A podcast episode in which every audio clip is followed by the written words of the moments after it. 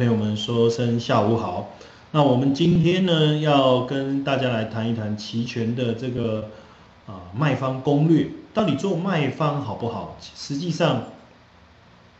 就交易而言呢，呃，每一种策略都有它可以去适应的这种啊走势，或是适应的这个盘势或环境。那有它的好处，有它的坏处哦。那当然，我们先把一个盘面的一个啊走势大概做一个分类哦，做一个分类。因为过去的一些课程里面，我们已经把期权的买方，甚至我也介绍了一些买方的一些组合攻略，也跟大家谈过了。那我们今天先来聊一下，各各位可能也会发现，说我好像比较少提到所谓的卖方的一个啊交易的一个模式。那实际上并不是卖方的交易模式比较困难，而是说，啊，卖方在交易的过程中会遇到一些比较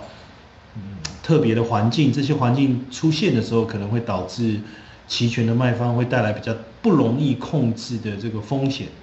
但基本上啊，卖方还是一个非常值得去学习，甚至未来也可以变成各位在。啊，交易的这个攻略上一个蛮重要的一个一环，所以我觉得还是有必要跟大家在这个地方理一理，好，我们把它说清楚一点。好，那当然我前面我们先，我想先跟各位分享啊几个比较重要的一个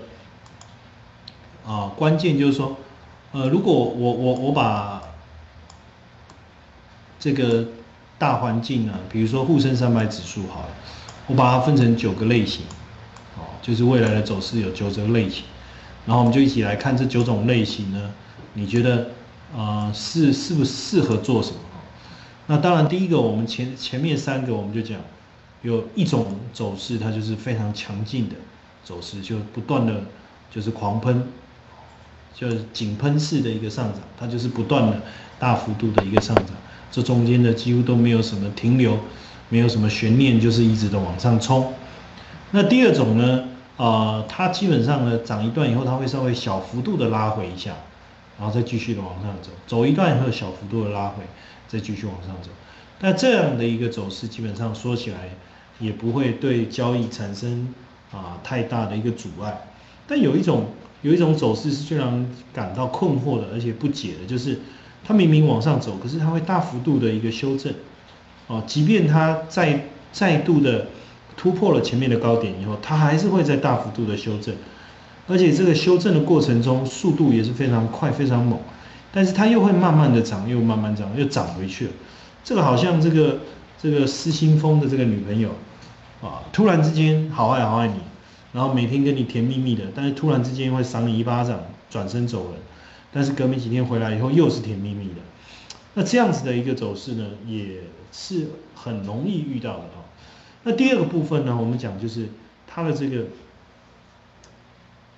这个市场的这个走势的变化呢，它总是呃围绕在一个中心点啊，所以它就是大幅度的这个上上下下，它围绕在一个中心点。好，那当然另外一种呢，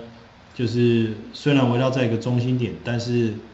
它好像幅度都没有那么大啊，但又好像有一点方向性又没有。那第第三种呢，就是基本上根本就没有什么方向的表现，每天这个行情的变化呢，几乎跟死鱼一样啊，动也不太动。OK，在这就基本上有这三种，我们讲震荡盘的时候可能会看到。那另外一个就是进入熊市的时候呢，有一种情况呢，它是这样突然之间就大幅度的一个下跌跟修正，这中间都没有让任何人有喘息的一个机会。哦，都没有，直接呢盘势就砰一个，好像这个地震一样哦，让我们措手不及的就直接就往下灌。那另外一种呢，就是啊，在下跌的过程中，它总是会让我们喘一口气，哦，喘一口气，但是呢，下跌的趋势还是存在的，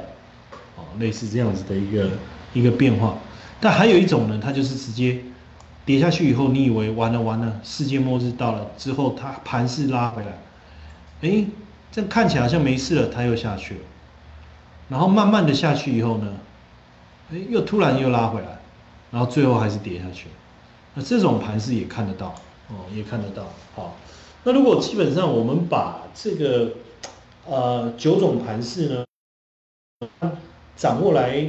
分析一下的时候，我们来去思考一下，我们怎么样去对应这种所谓的这种啊交易策略的一个模组的时候，你就会发现说，那其实事情应该是这么搞，没错吧？并不是说啊我们单方面的去想说，哎，怎么所有的策略都可以运用在所有的环境里面？我想肯定不是这样的。那如果，所以我把这个盘式做这样的一个九种九宫格的这样的一个区分方式以后呢，我们是不是就可以把我们的策略塞进去呢？